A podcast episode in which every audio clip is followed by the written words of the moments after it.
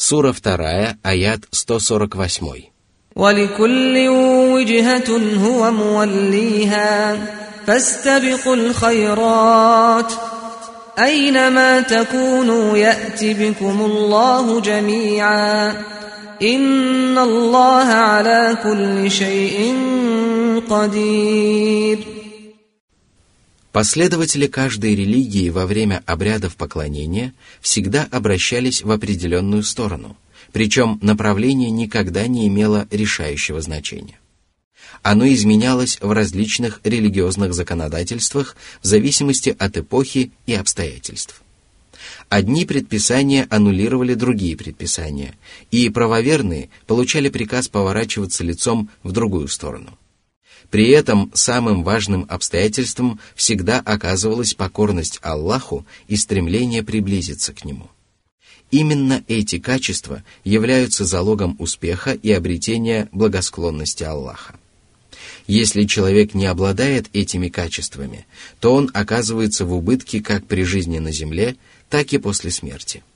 Если же человек обладает ими, то он приобретает подлинную выгоду.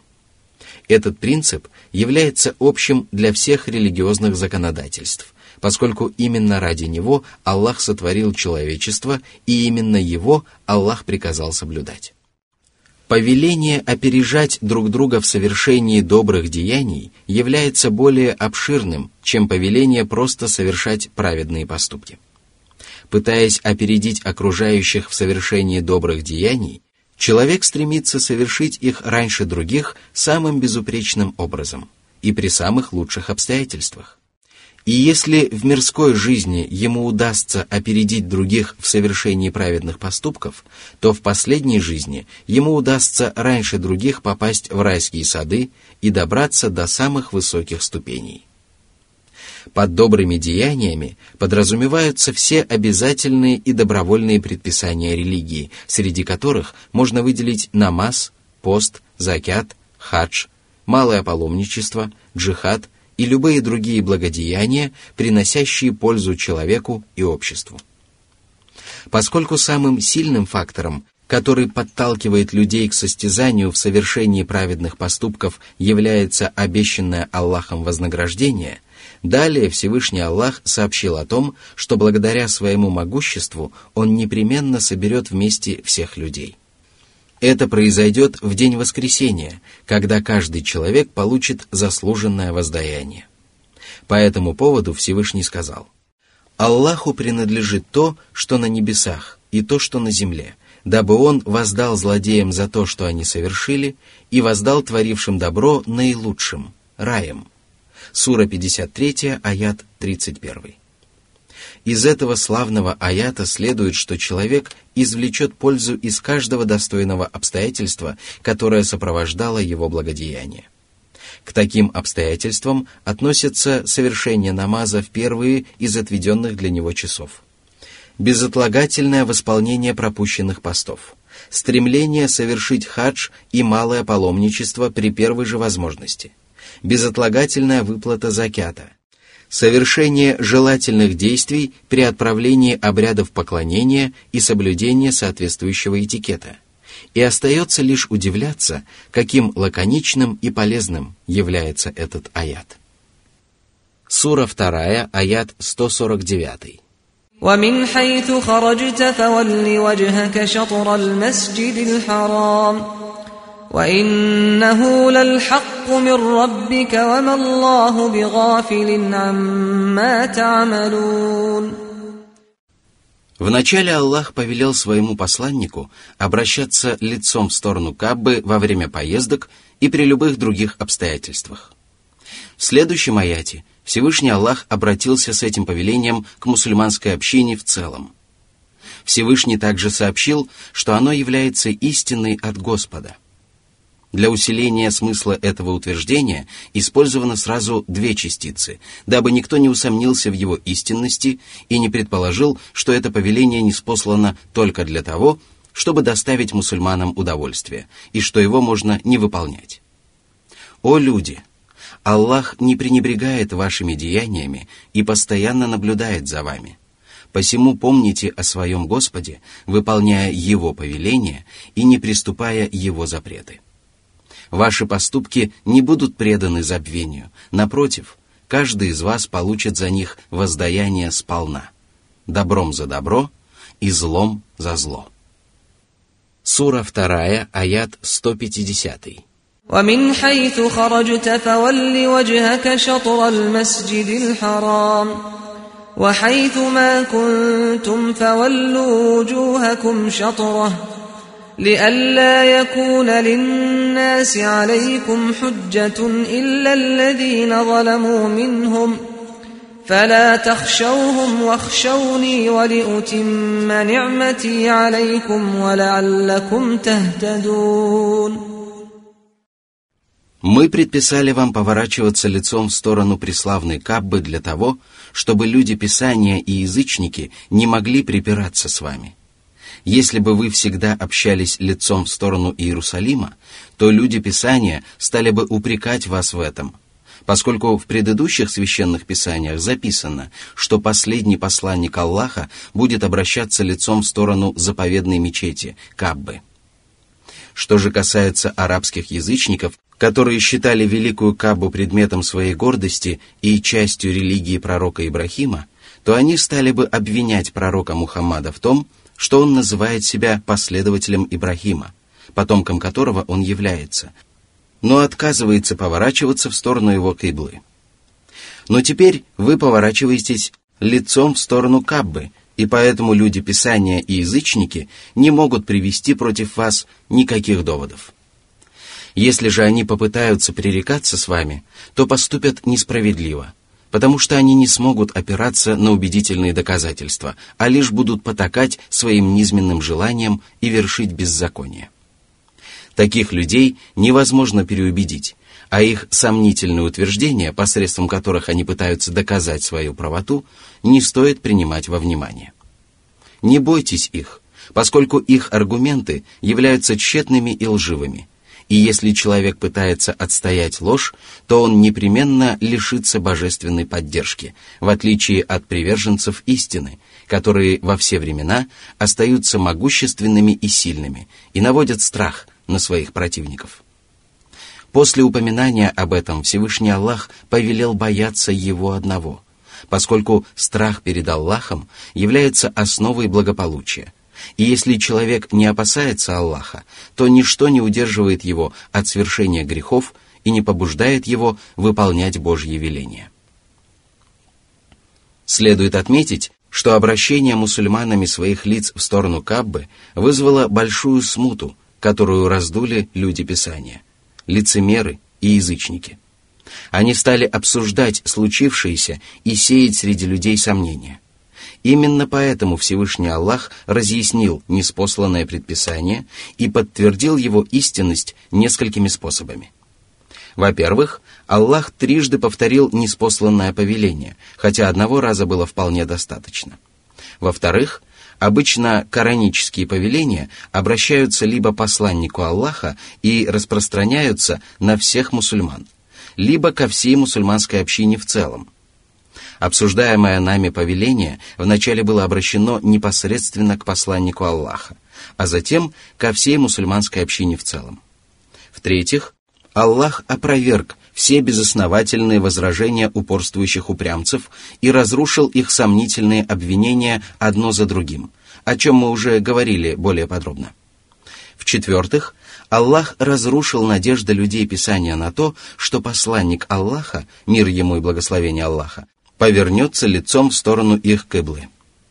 В-пятых, Аллах возвестил о том, что неспосланное предписание является истиной от Господа.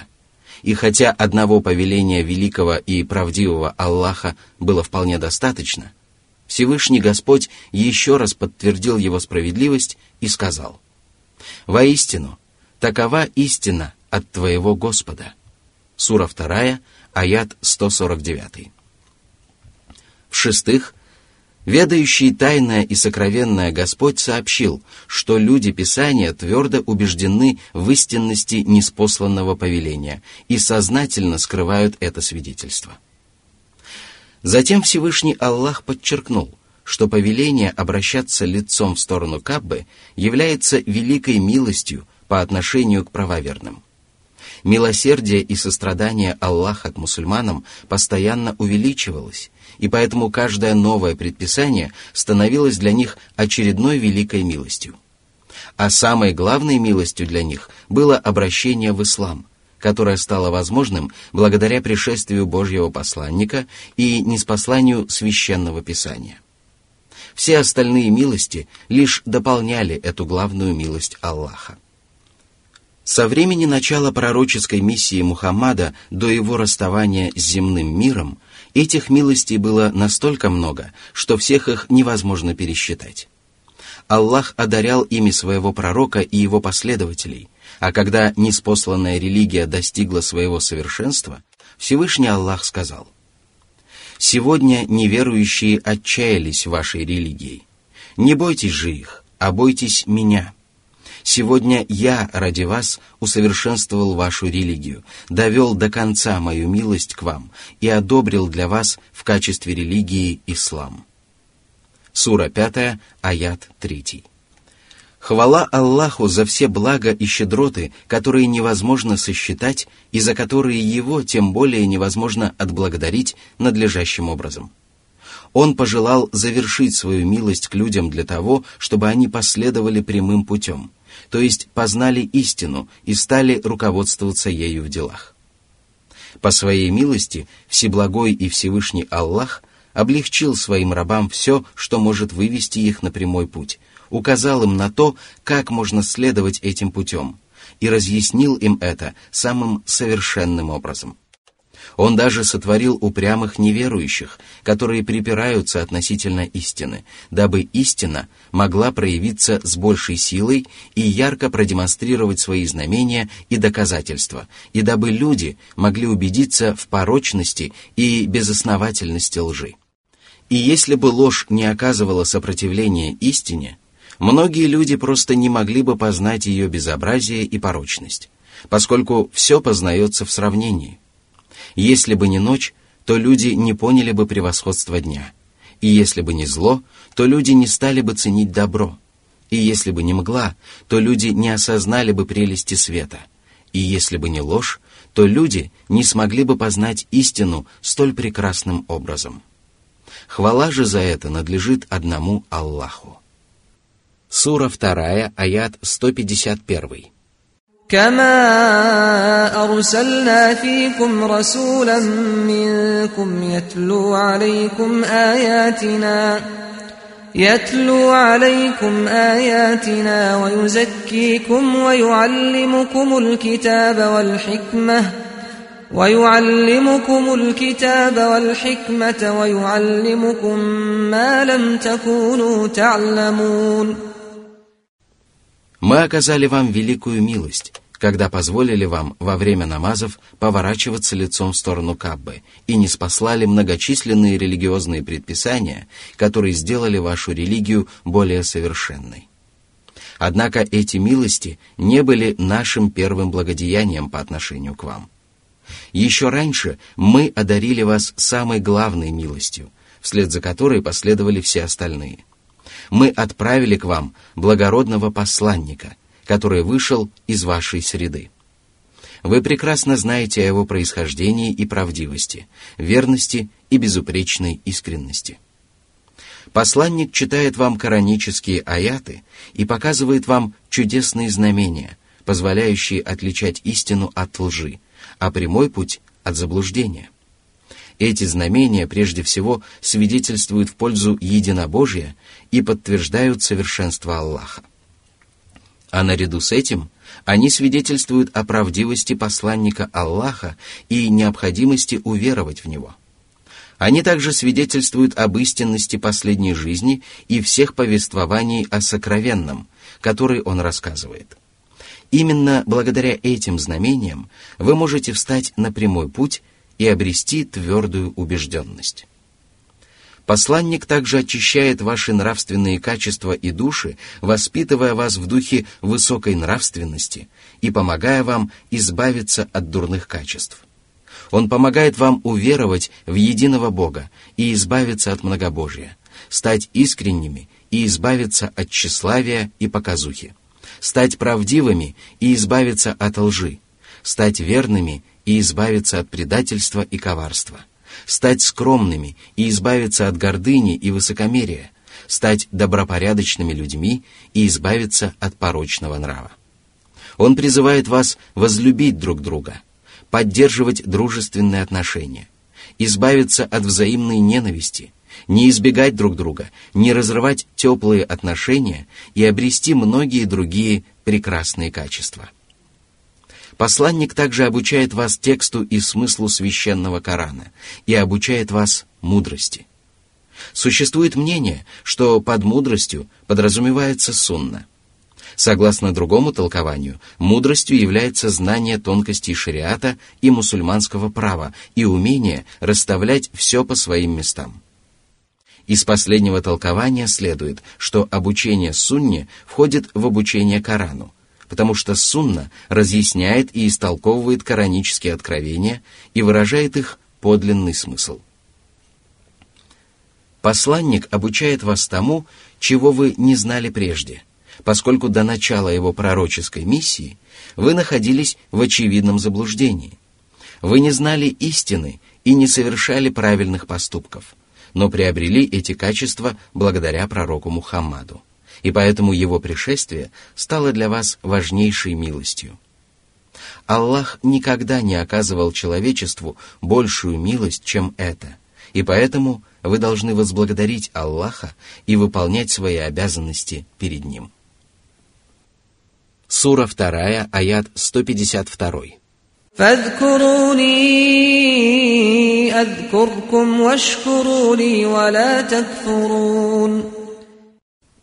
Всевышний повелел своим рабам поминать Его и обещал почитать их за это щедрым вознаграждением. Этим вознаграждением является то, что Аллах поминает каждого, кто поминает Его – Всевышний сказал устами своего посланника, «Кто помянет меня про себя, того я помяну про себя. А кто помянет меня в обществе, того я помяну в его более прекрасном обществе». Самой совершенной формой поминания Аллаха является поминание языком и в сердце одновременно. Благодаря этому человек лучше познает Аллаха, начинает сильнее любить его и получает большее вознаграждение. А поскольку поминание Аллаха является высшим проявлением благодарности, вслед за повелением поминать Аллаха последовало повеление благодарить Его в самом широком смысле. Мусульмане обязаны благодарить Аллаха за то, что Он облагодетельствовал их многочисленными щедротами и уберег их от всевозможного зла. Причем выражать такую благодарность следует в душе, признавая добродетель Господа на словах, восхваляя Его за щедроты и милости, и на деле, выполняя Его повеления и не нарушая Его запреты. Подобная благодарность помогает рабам сохранить полученные блага и даже приумножить их. По этому поводу Всевышний возвестил. «Если вы будете благодарны, то я одарю вас еще большим. А если вы будете неблагодарны, то ведь мучения от меня тяжкие. Сура 14, аят 7. Повеление благодарить Аллаха после упоминания религиозного знания, нравственной чистоты, праведных деяний и других духовных благ свидетельствует о том, что эти блага являются самыми достойными и прекрасными. Более того, только они могут называться настоящими благами, поскольку они остаются даже тогда, когда все остальные блага исчезают. Если человек приобрел знания и вдохновлен на совершение праведных поступков, то он обязан благодарить Аллаха, дабы всемогущий Господь по своей щедрости приумножил его благо, избавил его от самолюбования и помог ему еще лучше благодарить его. Затем Всевышний Аллах запретил своим рабам проявлять неблагодарность, которая является полной противоположностью благодарности. Под арабским словом «куфр» — неверие, неблагодарность. В данном случае подразумевается неблагодарность, отрицание милости и использование дарованных щедрот не по назначению. Согласно другому толкованию, оно имеет более широкий смысл и подразумевает любые проявления неблагодарности, самым ужасным из которых является неверие в Аллаха. В этом случае оно распространяется на приобщение к Аллаху сотоварищей и другие менее тяжкие грехи. Сура 2, аят 153. يا أيها الذين آمنوا استعينوا بالصبر والصلاة إن الله مع الصابرين Всевышний Аллах повелел правоверным прибегать за помощью в делах религии к терпению и намазу. Под терпением подразумевается удержание души от того, что ей неприятно и тяжело. Терпение можно разделить на три составляющие. Терпеливое выполнение повеления Аллаха, терпеливый отказ от ослушания Его и стойкое перенесение тягот Божьего предопределения, бессетование на судьбу. Терпение приносит человеку огромную пользу во всех начинаниях. И если он не проявляет должного терпения, то ему не удается добиться желаемого результата, особенно если речь идет о постоянном выполнении тяжелых предписаний религии. Любой человек нуждается в терпении для того, чтобы проглотить горечь тяжелых приказов Аллаха. И если ему удастся набраться терпения и выдержки, то он обретает успех. Но если тяжелые и неприятные испытания лишают его терпения, то он оказывается с пустыми руками и лишается великого блага. То же самое можно сказать о грехах, к совершению которых подталкивают низменные порывы человеческой души. Человек способен воздержаться от грехов, однако для этого он должен постоянно проявлять огромное терпение подавлять низменные порывы своей души и просить Аллаха уберечь его от ослушания, поскольку грехи являются одним из самых больших искушений. То же самое также можно сказать о тяжелых испытаниях, особенно если они продолжаются долгое время и ослабляют человеческий дух и тело. Если человек не станет переносить эти испытания искренне ради Аллаха, уповая на своего Господа и прибегая к его поддержке, то он непременно станет сетовать на свою судьбу. Из всего сказанного следует, что раб Божий сильно нуждается в терпении. Более того, он постоянно испытывает в нем острую необходимость. Именно поэтому Аллах повелел своим рабам быть терпеливыми – и возвестил о том, что Он всегда присутствует рядом с ними. Это означает, что если терпение является неотъемлемым качеством человека, то Аллах помогает ему, наставляет его на прямой путь и исправляет его ошибки. Благодаря такой поддержке правоверные не ощущают тягот тяжелых и неприятных испытаний, легко справляются с самыми тяжелыми повелениями и не знают никаких трудностей. В этом аяте говорится о частном присутствии Аллаха рядом с творениями, которое проявляется в его любви, поддержке, помощи и близости. Это великая честь, которой удостоены терпеливые верующие. И если бы подобное присутствие Аллаха было единственным превосходством терпеливых людей, этого было бы для них достаточно. Что же касается общего присутствия Аллаха рядом с творениями – то оно подразумевает божественное знание и могущество и упоминается в следующем высказывании Всевышнего. «Он с вами, где бы вы ни были. Аллах видит все, что вы совершаете». Сура 57, аят 4. Эта форма присутствия Аллаха рядом с творениями распространяется на абсолютно все творения. Всевышний также повелел обращаться за помощью к намазу, потому что намаз является столпом религии, светом правоверных и способом общения раба со своим Господом. И если раб молится совершенным образом, выполняет обязательные и желательные предписания намаза, всей душой смиряется перед Господом, постигая тем самым суть молитвы, с самого начала намаза ощущает себя перед Господом и ведет себя как покорный раб – стоящий перед своим господином, осознает свои слова и поступки и поглощается общением с Аллахом и молитвами к нему. то его намаз непременно поможет ему исправно выполнять все остальные предписания религии, ведь намаз удерживает людей от мерзости и предосудительных поступков. А чувство смирения во время молитвы порождает в сердце человека качество, которое обязывает его покоряться повелениям Аллаха и не нарушать его запреты. Именно к такому намазу мусульманам велено обращаться за помощью при совершении праведных поступков. Сура 2, аят 154. ولا تقولوا لمن يقتل في سبيل الله اموات بل احياء ولكن لا تشعرون После повеления обращаться за помощью в любых делах к терпению, Всеблагой и Всевышний Аллах привел пример благодеяния, которое можно совершить только благодаря терпению. Этим благодеянием является участие в священной войне на пути Аллаха. Джихад является самым славным обрядом поклонения, который совершается телом, и самым тяжелым обрядом поклонения для человеческой души, поскольку он сопряжен с гибелью и расставанием с мирской жизнью. Люди жаждут продлить свой жизненный срок и делают для этого все необходимое. Они трудятся и прикладывают усилия для того, чтобы продлить себе жизнь и отдалить свою смерть.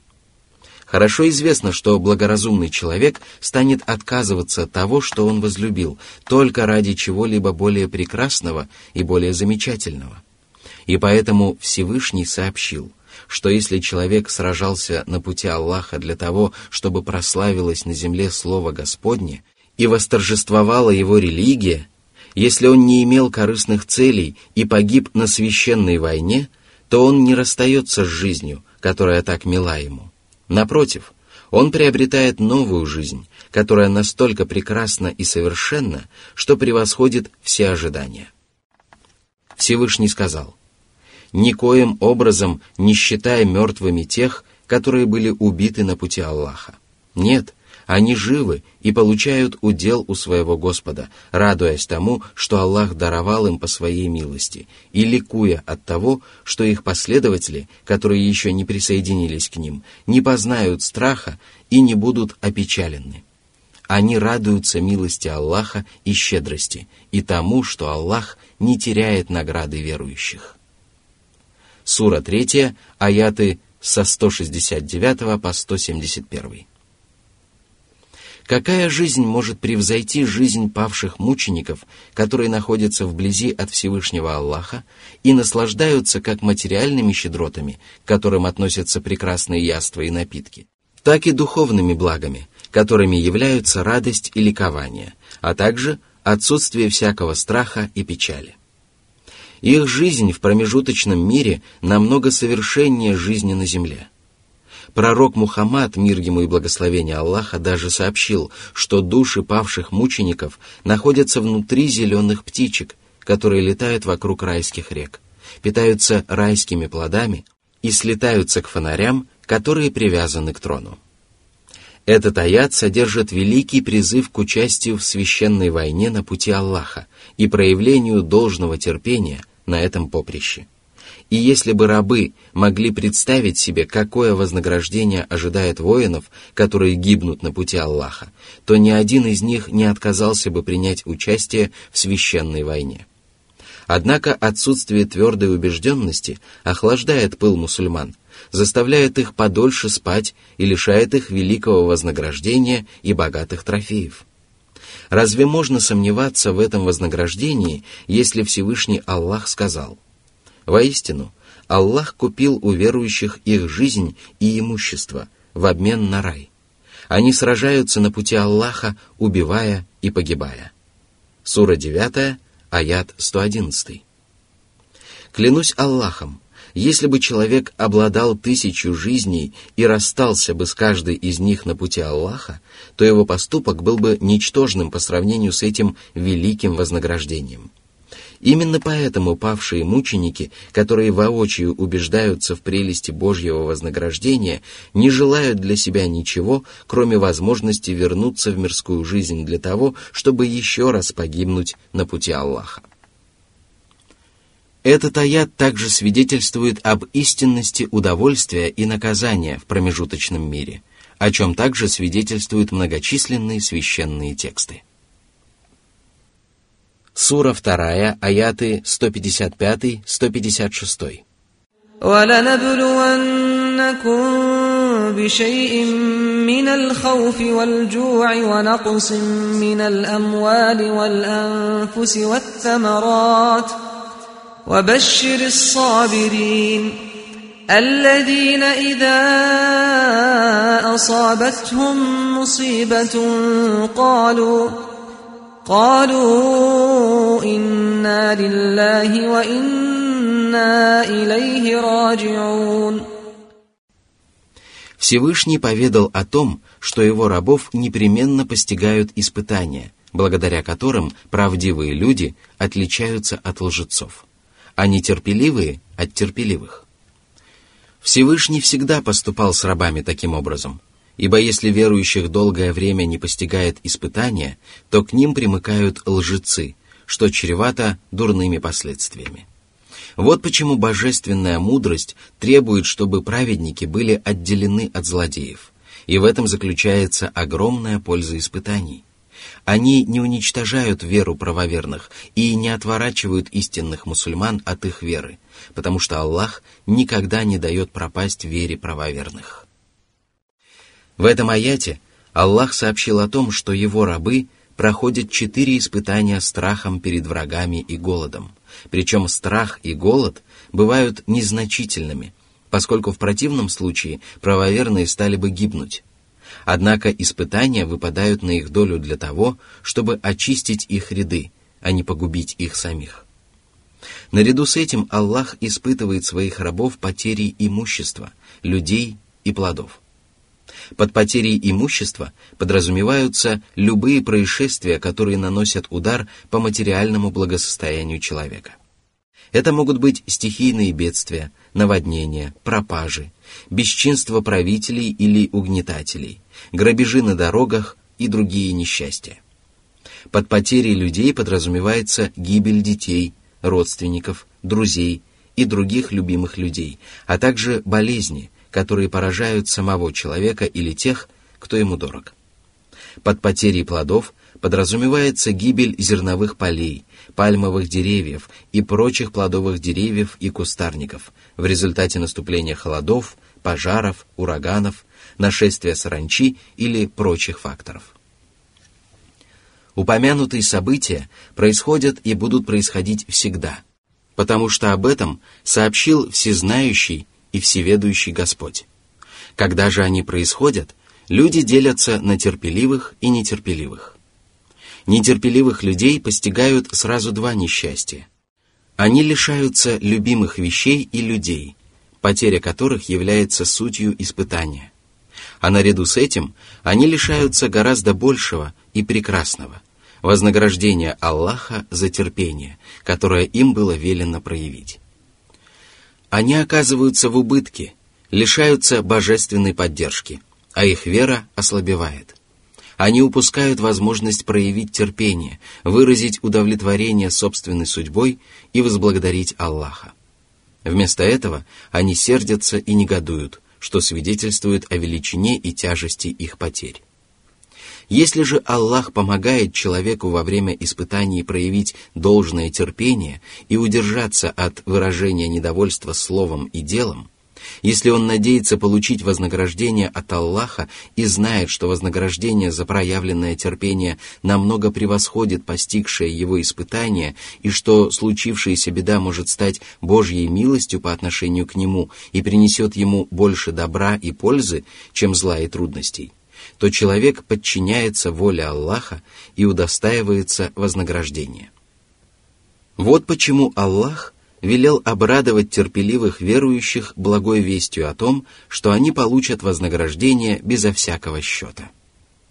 Именно терпеливые верующие были удостоены этой славной благой вести и этой великой почести – когда их постигают неприятности и напасти, причиняющие им духовные или физические страдания, они говорят, мы являемся рабами Аллаха и зависим от Его воли. Мы не властны над своими жизнями и своим имуществом, и если Аллах лишит нас здоровья или части нашего имущества, то ведь милосердный Господь властен распоряжаться своими рабами и своей собственностью, как пожелает. Мы не должны противиться этому. Более того, настоящий раб должен знать, что любые несчастья происходят по воле премудрого владыки, который более сострадателен к своим рабам, чем они к самим себе. Это обязывает нас довольствоваться своей судьбой и благодарить Аллаха за его предопределение, которое приносит человеку пользу, даже если он не понимает этого. Будучи рабами Аллаха, мы непременно вернемся к своему Господу в день воскресения, и тогда каждый человек получит воздаяние за свои деяния. Если мы проявим терпение в надежде за вознаграждение Аллаха, то получим свое вознаграждение сполна. Если же мы станем негодовать и сетовать на судьбу, то лишимся этого вознаграждения, и нам не останется ничего, кроме нашего негодования. Наше положение рабов, которые принадлежат Аллаху и непременно вернутся к Нему, обязывает нас проявлять стойкость и терпение.